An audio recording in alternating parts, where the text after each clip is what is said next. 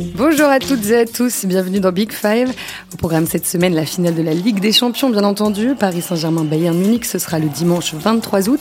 Une finale alléchante entre le PSG novice à ce niveau et le Bayern habitué au sommet à la recherche d'une sixième Ligue des Champions depuis 2013. On va revenir sur la saison des Munichois qui avait plutôt mal commencé. On parlera un peu dans le Siflik et de Serge Gnabry. Et puis on se demandera surtout comment le PSG peut battre ce Bayern-là. Parce que oui, c'est possible, les Bavarois peuvent se faire surprendre. Avec moi aujourd'hui, euh, deux habitués de Big Five, je ne les présente plus. Bonjour José Barroso. Bonjour Marie. Avec toi, Yadan Perez. Bonjour Dan. Bonjour. Et puis notre monsieur Allemagne fait son grand retour aujourd'hui. Bonjour David Fiou. Salut. Voilà, vous avez le casting et le menu. Maintenant, on peut commencer.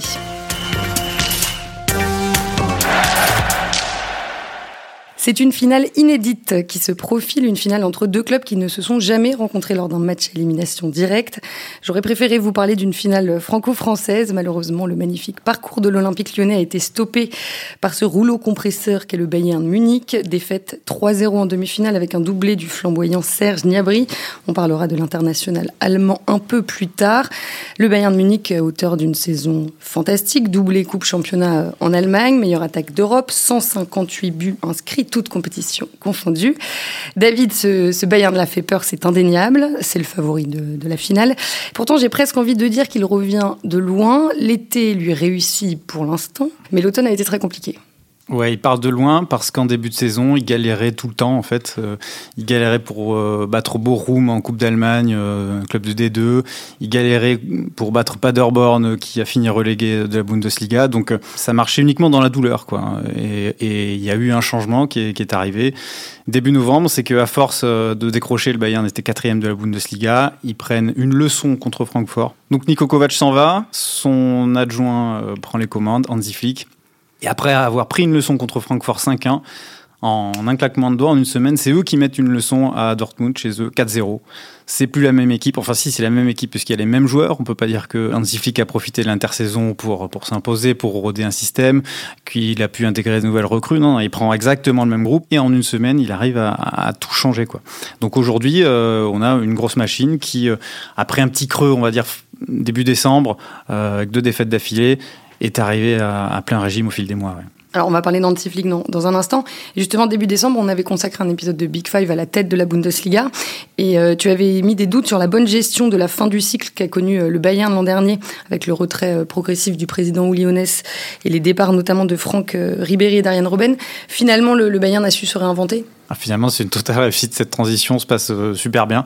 On voit Serge Gnabry qui, euh, qui symbolise le fait que le, le, changement de génération après le départ de Ribéry et Robben euh, est en train de s'effectuer parfaitement. les dirigeants aussi s'intègrent peu à peu. Les nouveaux, il y a Oliver Kahn qui arrive et qui, qui est en train d'apprendre son rôle dans l'ombre de Rummenigge. Donc, les craintes qu'on pouvait avoir à cette époque-là, finalement, ont été balayées. Alors le déclic, tu l'as dit, s'est produit avec l'arrivée d'Hansi Flick sur le banc. Il est allemand, il a 55 ans, c'est un ancien joueur du Bayern, ancien adjoint du sélectionneur allemand Joachim Le aussi, et c'est l'exact opposé de Thomas Tuchel. Il lui ressemble assez peu. Euh, lui aussi, il part d'assez loin dans la carrière Hansi Flick pour entraîner le Bayern parce que euh, les seuls postes qu'il a occupés d'entraîneur numéro un, c'est une équipe amateur, le Victoria Bammental et Offenheim il y, a, plus de 10 ans quand ils étaient en division 3. Il n'a jamais coaché une autre équipe et aujourd'hui, il se retrouve propulsé comme ça à la tête du plus grand club d'Allemagne et ça marche. Et ça marche parce que je sais pas, pour le décrire, on peut dire que c'est un Jurgen Klopp sage, en fait, euh, flic. C'est-à-dire qu'il est aimé de tout le monde, il passe hyper bien avec les gens, il a pas ce côté flamboyant, euh, fracassant, il est pas du tout conflictuel. Et, euh, et, ça a permis de calmer tout le monde au club. Il a réussi à donner une harmonie dans le groupe, dans le vestiaire. Et le gros mérite, c'est que chaque joueur, aujourd'hui, individuellement, est à son meilleur niveau. Juste une petite question, David. Est-ce que tu penses que son rôle d'adjoint en sélection allemande lui a servi au moment de récupérer les, les, rênes du Bayern, notamment dans la gestion un peu des anciens, des cadres qui ont parfois mené la vie dure à certains coachs, Müller, Boateng Est-ce que tu penses que ça, a pu l'aider à tranquilliser les, relations justement avec ces cadres-là? Oui, évidemment. Au Bayern, les, joueurs ont un pouvoir fort. Certains cadres, c'est de pouvoir aller frapper à la porte des dirigeants et d'aller se plaindre de leur entraîneur. Ils l'ont fait avec Ancelotti, ils l'ont fait avec Kovac. Avec Flick, ils l'ont pas fait parce que euh, bah, Flick savait, savait leur parler, ça a tout de suite marché. Il a réintégré Muller, il, a, il s'est attaché à relancer Boateng, donc ils se sont retrouvés dans le game aussi. Et, voilà, tout le monde a marché dans le même sens. Donc euh, il connaissait les joueurs, il savait comment leur parler, et ça c'est indispensable au Bayern. La semaine dernière, notre cher collègue Hugo Delon nous disait qu'il n'y avait pas euh, au PSG un engagement total des joueurs euh, pour Thomas Tuchel. C'est l'inverse au Bayern et c'est justement ça qui les a portés vers la finale? Ouais, je pense parce qu'aujourd'hui, ils sont tous portés vers le même objectif, ils s'entendent bien. Il euh, n'y a pas grand-chose de commun dans l'approche, je dirais, de, de, de Tourelle et, de Flick. Flick est jamais dans l'expérimentation permanente. Depuis qu'il est arrivé, il a son 4-2-3-1, il s'y tient. Il n'a pas des idées révolutionnaires, il change pas tout du jour au lendemain, il s'appuie même sur une équipe euh, type euh, fixe, on va dire. Et quand on n'est pas dans la rotation, bah, c'est un peu plus compliqué. Tolisso est en train de, en train de le voir. Hein. Il, a, ses milieux et, après, il n'en change pas trop. Il est moins conflictuel aussi. Dans l'approche, il est différent dans le management de Tourelle. Mais vu de l'extérieur, on est obligé de remarquer que c'est assez, euh, assez admirable quoi, ce qu'il a fait. Il a réussi à transformer cette équipe et surtout lui donner une confiance donc, qui est essentielle en sport de haut niveau. Une confiance incroyable, effectivement. Alors peut-être que c'est pas révolutionnaire, mais tu vois tout de suite que tout le monde adhère, tout le monde sait ce qu'il doit faire à quel moment et ça marche. Quoi. Et ça déroule. C'est ça qui est assez, euh, assez fou par rapport à Paris. Et a posteriori, chaque démonstration du Bayern, c'est un camouflet pour euh, Kovac. C'est difficile à dire, mais il a eu des résultats, Kovac, mais, mais dans la douleur. Et il avait entre les mains, en fait, des pierres précieuses, quoi, des, des vrais bijoux quand on voit aujourd'hui ce que, ce que le Bayern est en train de faire. Et il n'arrivait pas, ça collait pas vraiment euh, avec Kovac.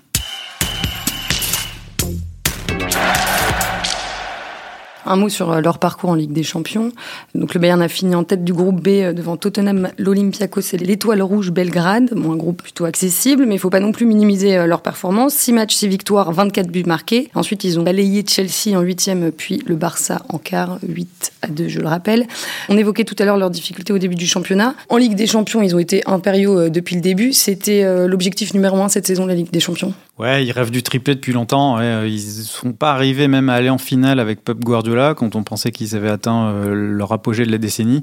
Et ça, ça leur faisait mal parce que euh, ils ont euh, leur domination assurée quasiment en Allemagne et il leur manquait toujours quelque chose.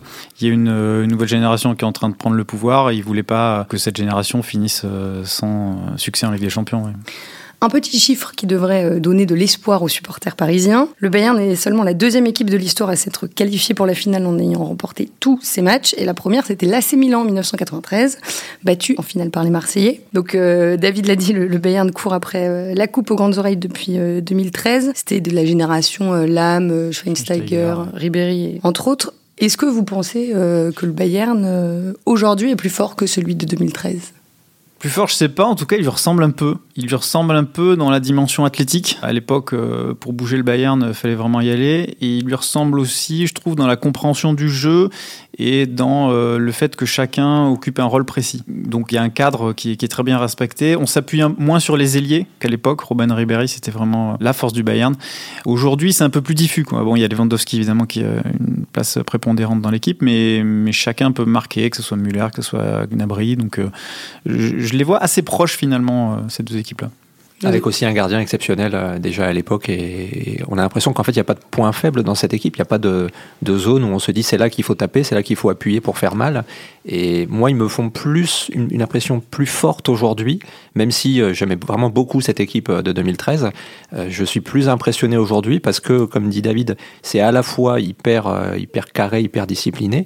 Et pourtant, il y a une part d'improvisation, de folie permanente devant qui fait que c'est, t'as l'impression que ça peut venir de n'importe où, n'importe quand, quoi. C'est ça qui est dingue. Euh, je rejoins José sur l'impression globale et, le, collectif, mais je trouve que contrairement à 2013, le Bayern a peut-être un peu moins de joueurs euh, autosuffisants. En 2013, si le collectif allait un peu mal, il y avait, beaucoup de joueurs capables un peu de gagner le match à eux tout seuls. Alors là, il reste peut-être euh, Niabri, mais je trouve que le Bayern d'aujourd'hui est un peu différent de 2013 parce qu'il a encore plus besoin du collectif. Il dégage une, une, grosse force, mais je trouve qu'il voilà, il y, a, y a moins de joueurs qui individuellement peuvent, euh, bah, je, là je pense à Neymar vraiment pour prendre l'exact opposé, qui peuvent euh, inventer le match, tenir le match à eux tout seuls. Mais c'est parce qu'il fait sa force justement. Moi je trouve oui, que justement c'est ce qui fait sa spécificité. ouais. Encore, encore plus belle quoi cette équipe justement. Et en tout cas, la, tendance actuelle aujourd'hui cette semaine, le débat dans les médias allemands, c'est de considérer que le Bayern est peut-être cette équipe-là du Bayern la plus belle que le Bayern ait jamais eu. Euh, Ralph Rangnick aujourd'hui disait que depuis 30 ans le Bayern n'avait pas une équipe aussi forte. Alors pas, pas dans la trace qu'elle va laisser, pas dans le palmarès encore, mais le 11 aujourd'hui du Bayern est peut-être le plus fort, en tout cas d'après euh, même Watzke qui est, qui est, le patron de Dortmund, l'a reconnu. Je pense pas que ça lui fasse très plaisir de le dire. Elle impressionne énormément cette équipe du Bayern. Dan, tu parlais il y a, il y a un instant de, Serge Gnabry, l'international allemand euh, qui a inscrit un doublé euh, contre Lyon, euh, dont une frappe absolument exceptionnelle, qui a lancé le, le, match du Bayern. Il réalise la meilleure saison de sa carrière, Serge Gnabry? Ouais, qui était l'année dernière sa meilleure et celle d'avant était sa meilleure aussi, donc il progresse tout le temps. Il a mis du temps à s'imposer, il avait été repéré par Arsenal, il n'avait pas pu s'imposer et prêté à West Bromwich Albion il y a 4 ans, même West Bromwich Albion ne croyait pas en lui. il a fait le choix de revenir en Allemagne. Werder, euh, acheté par le Bayern, prêté à Offenheim, et étape par étape, il, progresse. Et aujourd'hui, euh, les dirigeants du Bayern pensent qu'il est encore loin de son, de son top niveau.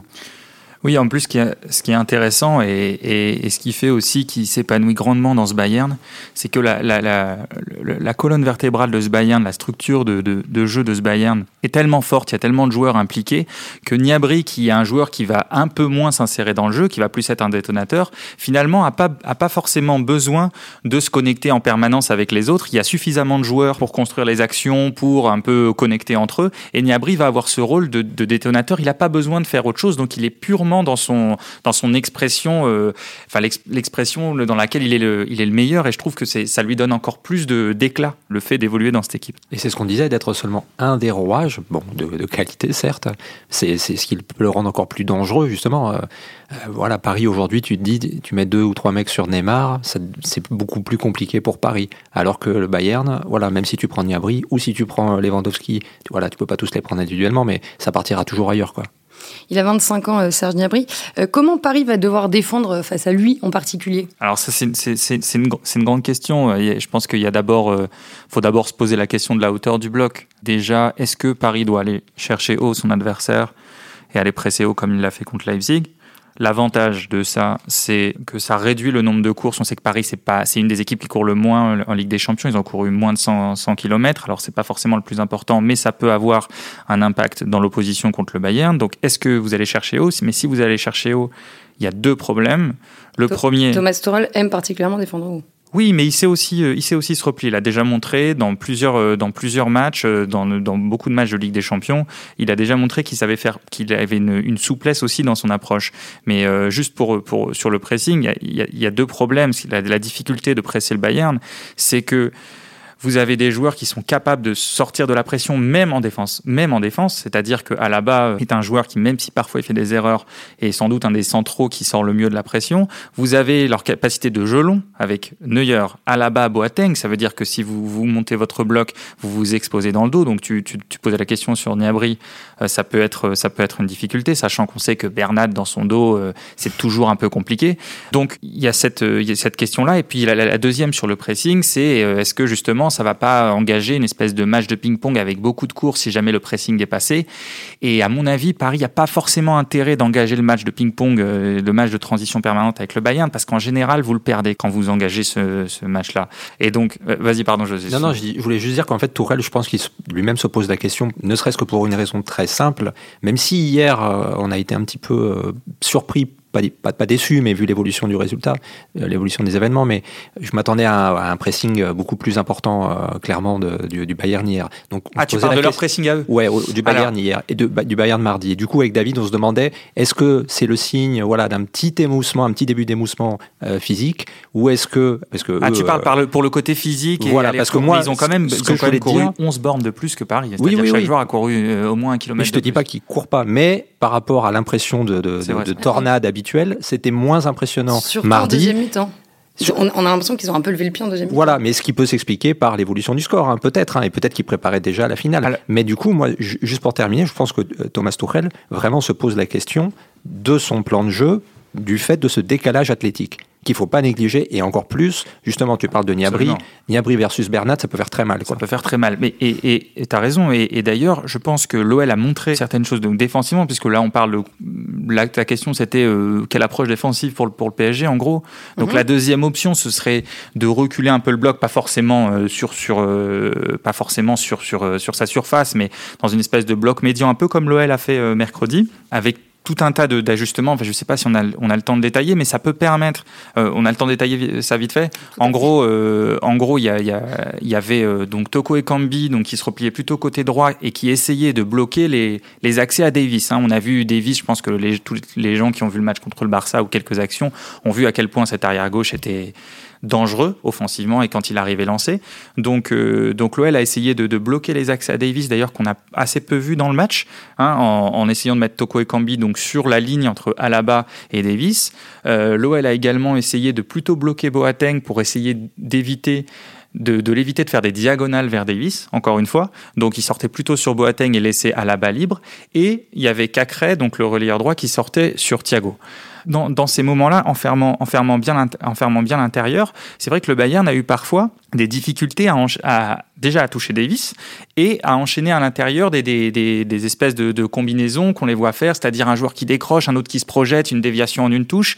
Et, Lyon, alors évidemment, Lyon individuellement était, inférieur, donc a, fini par céder. C'est pas surprenant, mais dans, l'approche, ça peut, ça peut inspirer Paris. Je suis certain que, que Thomas Tuchel s'en inspirera. Il faudra juste faire gaffe à pas se laisser aspirer de l'autre côté, parce qu'en première mi-temps notamment, euh, l'OL avait choisi de faire sortir Cornet très haut sur Kimmich et, le Bayern a attaqué, a attaqué le dos de Cornet énormément et on a, on a quand même beaucoup vu Niabri à cause de ça. Mais je pense qu'il y a un moyen, surtout à la pour, pour pouvoir récupérer les ballons et, exploiter les espaces, il y a un moyen pour Paris de bien gêner euh, défensivement euh, le Bayern en bloc médian et s'il implique aussi de sa ligne défensive parce que si il y a deux joueurs Mbappé et Neymar qui sont pas du tout impliqués défensivement, voilà, c'est sûr que ça va poser beaucoup de problèmes.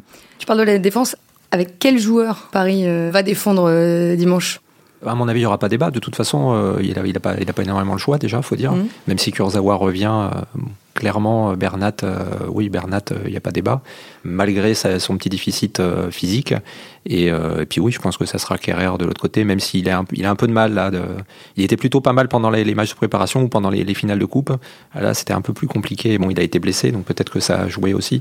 Un peu plus dur là, les deux derniers matchs. Hein. Et euh, Marquinhos toujours en sentinelle devant Thiago si, bah, On ne sait toujours pas comment il va jouer, mais on peut imaginer. Moi, je pense qu'il restera son système à 3 à trois au milieu, justement pour proposer euh, ce, pas engager forcément un, un, combat au milieu, mais en tout cas, oui, de toute façon, il faut densifier le milieu quand tu as. Alors je sais pas si Pavard euh, a une chance de revenir et si du coup Kimmich pourrait être au milieu, ou... mais dans tous les cas, euh, voilà, c'est du costaud au milieu au Bayern, donc on peut pas, euh, ouais, on peut pas déserter le milieu. Ouais. Peut-être que les difficultés contre Lyon vont amener Flick justement à essayer de bouger un tout petit peu. L'idée en réintégrant Pavard, ce qui est un petit peu risqué puisqu'il manque de rythme, il a été blessé pendant trois semaines, c'est de remettre Kimmich au milieu. Et Kimmich. Et qui sortirait du, double pivot alors Thiago Alcantara. Oh, bah c'est plutôt une bonne nouvelle pour Paris, je pense, du coup.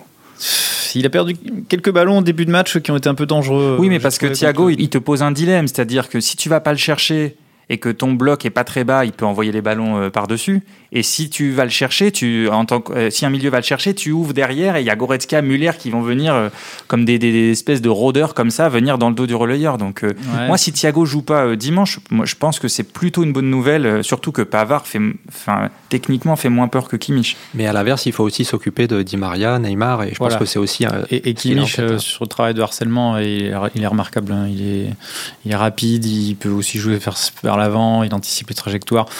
Tu gagnes énormément là-dessus et je pense que sur la finale, idéalement, euh, Flick voudrait voir un choix plus prudent euh, du coup. Et après, il restera à trancher Perisic ou Coman, le poste d'ailier gauche. Perisic n'a pas fait un bon match euh, contre Lyon. Coman ne fait pas une bonne entrée non plus. Ça se vaudra.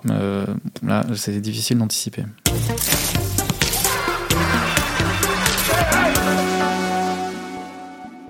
Dan l'a évoqué, le Bayern a exposé euh, quelques failles euh, contre Lyon. Et la première de, ces failles, c'est leur gestion euh, parfois douteuse de la profondeur.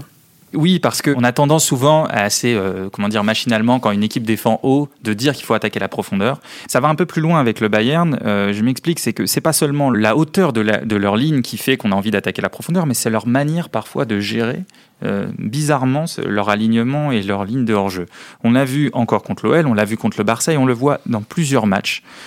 La technique défensive, l'orientation du corps des défenseurs au moment où ils remontent la ligne est parfois étonnante parce que quand le porteur adverse est pas cadré, donc c'est-à-dire qu'il est susceptible d'envoyer une balle dans le dos, normalement vous orientez vos épaules pour être prêt à couvrir la profondeur. Sauf que on voit régulièrement au Bayern, alors est-ce que c'est du dilettantisme, est-ce qu'ils vont pas le faire en finale, faudra voir, mais on voit régulièrement au Bayern Malgré la situation, c'est-à-dire où le porteur adverse n'est pas cadré et est capable d'envoyer un long ballon, on voit les joueurs, les quatre de la ligne, face au jeu et aucun déjà, déjà prêt à couvrir la profondeur. Donc ils ont toujours un petit temps de retard et c'est ça qui les expose. C'est-à-dire qu'il y a la hauteur de la ligne et parfois la volonté de toujours avancer sans, sans parfois se préoccuper de, de, de ce qui pourrait jouer dans leur dos et sans l'anticiper.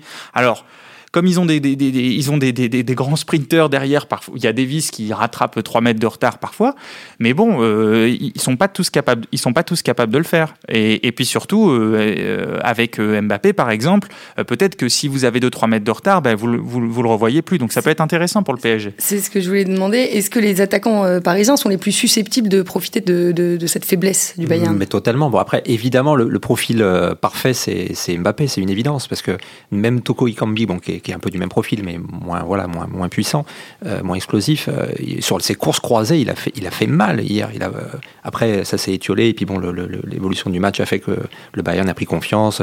Lyon a un peu, un peu accusé le coup, mais, mais il, vraiment, il les mettait en difficulté là-dessus, en jouant à la limite du hors-jeu. Mbappé, voilà, je pense que sa qualité numéro un, c'est peut-être au-delà même de ses qualités physiques, c'est sa qualité d'appel qui est, exceptionnelle. Donc du coup, je pense qu'effectivement, c'est l'arme numéro un sans aucun doute. Après, il faudra voir comment ils vont se positionner, comment Neymar, est-ce que Neymar sera aussi en, faux neuf, est-ce qu'il aura une, cette position axiale-là? Et euh, si Di Maria est au niveau de la demi-finale, euh, oui, mais c'est évident. Et c'est pour ça que le match est, génial, en fait. L'affiche est superbe, parce qu'on se demande vraiment, ça peut faire des étincelles dans les deux camps. Ouais, la gestion de la profondeur, c'est vraiment ce qui a pêché vu les réactions d'après-match des Munichois, c'est obligé qu'ils réagissent parce qu'ils l'ont tous euh, dit, euh, on a mal défendu. Je sais pas ce qui s'est vraiment passé. En fait, on avait l'impression qu'ils étaient impatients, qu'ils voulaient très vite aller devant et que eux-mêmes se mettaient en danger parce qu'ils voulaient tellement aller vite devant que qu'ils se projetaient et qu'ils étaient surpris par leur propre perte de balle et par leur pressing qui n'avait pas le temps de se mettre en place. Et donc là, il y a vraiment une justesse, un curseur à, à régler et bon ils en sont tous conscients. Je pense que contre Paris ça sera pas pareil. Il y a aussi le, y a un truc qui m'a frappé c'est que euh, vu que le, Bayern fait beaucoup de permutations se projette beaucoup Davis se projette les, milieux se projettent parfois il y a des compensations. Donc il y a eu des, des situations où tu as vu Perisic l'ailier gauche être en position d'arrière gauche euh, Goretzka être en position d'arrière droit. Et peut-être aussi et je pense que c'est même, c'est même certain que ça favorise pas la gestion de la ligne. C'est-à-dire que c'est pas des, des, des, purs défenseurs. Ils ont une technique défensive beaucoup moins, beaucoup moins, comment dire, développée que celle, par exemple, de, de Boateng. Donc, quand ils se retrouvent, par les permutations, quand ils se retrouvent sur la ligne arrière, forcément, la ligne est plus exposée parce qu'en gros, le Bayern, parfois, se retrouve à défendre avec des, des joueurs qui sont pas du tout des défenseurs. C'est même pas des joueurs repositionnés, c'est des joueurs qui sont pas du tout des défenseurs. Est-ce qu'il faut garder la même attaque que contre Leipzig et se passer d'Icardi dimanche? Moi, je pense que oui. Ça dépend, on en parlait euh, du plan de jeu choisi par Tourelle. Après, moi, je le vois pas, euh, pour le coup, euh, jouer bas, pour être, pour être clair, et jouer le, uniquement le contre. Donc, donc oui, je pense que Icardi, dans un schéma comme ça, face à un adversaire comme ça, ça n'a pas, malheureusement, ça n'a pas, de, pas trop d'intérêt vu son, son, état de forme actuel. Quoi. À moins qu'il retrouve une forme. mais bon, même de toute façon, vu son profil de joueur, pour moi, ça cadre pas, ça matche pas là. C'est oui, pas, pas, le bon match. Je suis totalement d'accord. De toute façon, il est pas, il est, il est pas assez, euh, il est pas, il est pas prêt, quoi. Il a mm. pas l'air en forme. Et puis la deuxième chose, c'est que Paris peut pas se permettre de, parce qu'il va falloir quand même protéger les côtés, bien fermer. Euh, le rôle dont on évoquait, le rôle de Toko et Cambi défensivement, bah, Di Maria peut le, peut, peut parfaitement l'exécuter. Donc Paris peut se replier avec euh, quatre défenseurs, quatre milieux, c'est-à-dire Di Maria qui reviendrait faire le, le, le quatrième. Euh, je pense que Paris peut pas se permettre de, de jouer à quatre offensifs. Et puis ça peut même, ça peut même lui causer lui causer du tort hein, dans la gestion à la fois défensive et même, euh, même avec, le, avec le ballon, parce que ça isolerait les, les, les, deux milieux du reste de l'équipe, ça pourrait risquer de, de, couper en deux l'équipe. Non, je pense que ce serait, ce serait pas une bonne chose.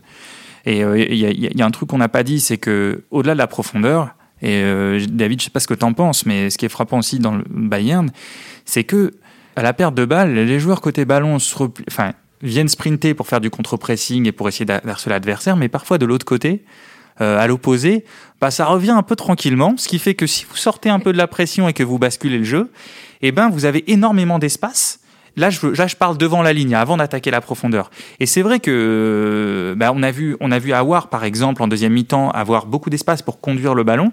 Si on imagine Neymar dans ces situations-là, donc Neymar avec la possibilité de conduire le ballon et en plus une ligne qui est qui qui a qui craint les, courses de Mbappé, cette combinaison-là peut, peut, leur, peut leur faire très mal. C'est pour ça que je pense que Paris peut faire très très mal à, au Bayern. Il y avait des choses assez surprenantes dans le match contre Lyon.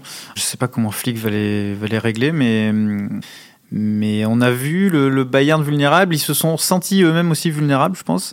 Et finalement, ça va peut-être leur faire un peu de bien parce que s'ils abordaient euh, le match contre Paris comme contre Lyon, bon, je pense pas qu'une finale ils la prennent à la légère, mais, mais ils l'ont fait contre le Barça aussi. Hein. Même s'ils gagnent 8-2, il y a plein de situations. Alors le Barça est incapable de faire euh, les courses euh, et de profiter des espaces, mais il contre le Barça, ils ont aussi montré ce, bloc parfois distendu, euh, des mecs qui reviennent pas, d'une manière d'attaquer pas forcément très structurée qui fait qu'il y a plein d'espace si tu, si tu perds la balle, etc.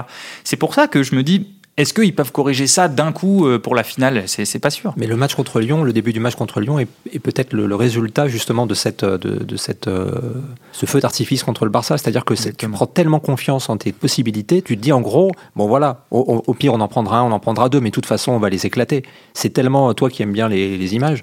Moi, l'attaque du, enfin même l'animation euh, du, du, Bayern me fait vraiment penser à une, une machine à laver. Tu as l'impression d'être dans le tambour et ça va dans tous les sens. Tu vois, tous les, les permutations. Oui, le danger partout, comme tu disais euh, tout à l'heure. Voilà, et du coup, tu sais, à un moment ou à un autre, ça, ça passera, c'est pas grave. Donc, du coup, ça passe par perte et, profits. Je sais pas si Flick peut s'en contenter, mais euh, du, du, coup, s'il va, il va faire un petit rappel à l'ordre là-dessus. Mm. Mais euh, c'est un petit péché de gourmandise, ouais, le début de match contre Lyon. Ouais, c'est pour ça que je parlais un peu d'impatience. On avait vraiment eu l'impression qu'il voulait faire la différence tout de suite parce qu'il savait que ça allait passer.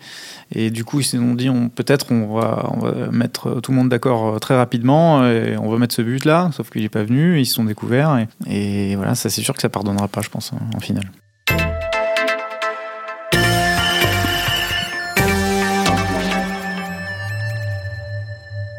Bon, les messieurs, pour terminer, je ne le demande jamais, mais bon, là quand même, on a un club français en finale de, de Ligue des Champions, donc il va falloir vous mouiller un petit peu. Vos pronostics pour ce PSG Bayern euh, Allez, je commence, mais euh, je vois pas comment euh, Neymar peut pas sortir gagnant de cette opposition-là, vu la configuration du match qui s'annonce. Donc non seulement je vois Paris gagner et je vois alors c'est pas c'est pas c'est pas fou d'annoncer ça mais je vois encore Neymar faire un faire un très gros match, je vois pas comment le Bayern peut l'arrêter dans la configuration actuelle. Et un score quand même? Ah, un score. Bah, le score, ça dépend tellement de choses. Non, mais je ne veux pas te donner un score. Si je te dis 2-1, ça n'a pas de sens. Que s'il y a un poteau et un but, je pense que ce qui est plus intéressant, c'est pronostiquer un peu le, la, la config du match qui s'annonce. Bah, les deux. Ouais, voilà. Donc je t'ai dit 2-1. Ouais, moi je vais m'appuyer sur l'expérience des finales de Coupe d'Europe pour dire le Bayern. Euh, parce que euh, plusieurs joueurs ont déjà joué. Au PSG aussi, mais, mais voilà, euh, au club, il y a peut-être la fibre qui fera la différence. Donc s'il faut se prononcer à talent à peu près équivalent euh, de manière générale, je vais dire le Bayern, euh, avec des buts, ouais, je sais pas, 3-2. Et moi, je suis partagé entre l'idée que Paris va vraiment tout faire, mourir sur le terrain, comme aime bien le dire son président, en se disant que c'est vraiment l'occasion ou jamais, l'année ou jamais. Et, en même temps, je suis d'accord avec, euh, avec David. Je pense que l'expérience va risque malheureusement de, de peser. Alors le, le cœur dit 2-1. et ça marche ou pas? Tout à fait. Et si je devais parier euh, un peu d'argent, je mettrais le Bayern. Ouais. bon, c'est enregistré, je garde tout ça au chaud jusqu'à mardi, parce que oui, exceptionnellement, euh, chers auditeurs, vous retrouverez Big Five mardi matin le 25 août. On reviendra évidemment sur le dénouement de cette Ligue des Champions 2019-2020 si particulière. Merci à tous les trois, José Barroso, David Fiu et Dan Perez. Merci aussi à Gilles Baudu qui a réalisé cet épisode. Et vous qui nous écoutez, j'espère vous retrouver pour parler de la première victoire euh, du PSG en Ligue des Champions. À très vite.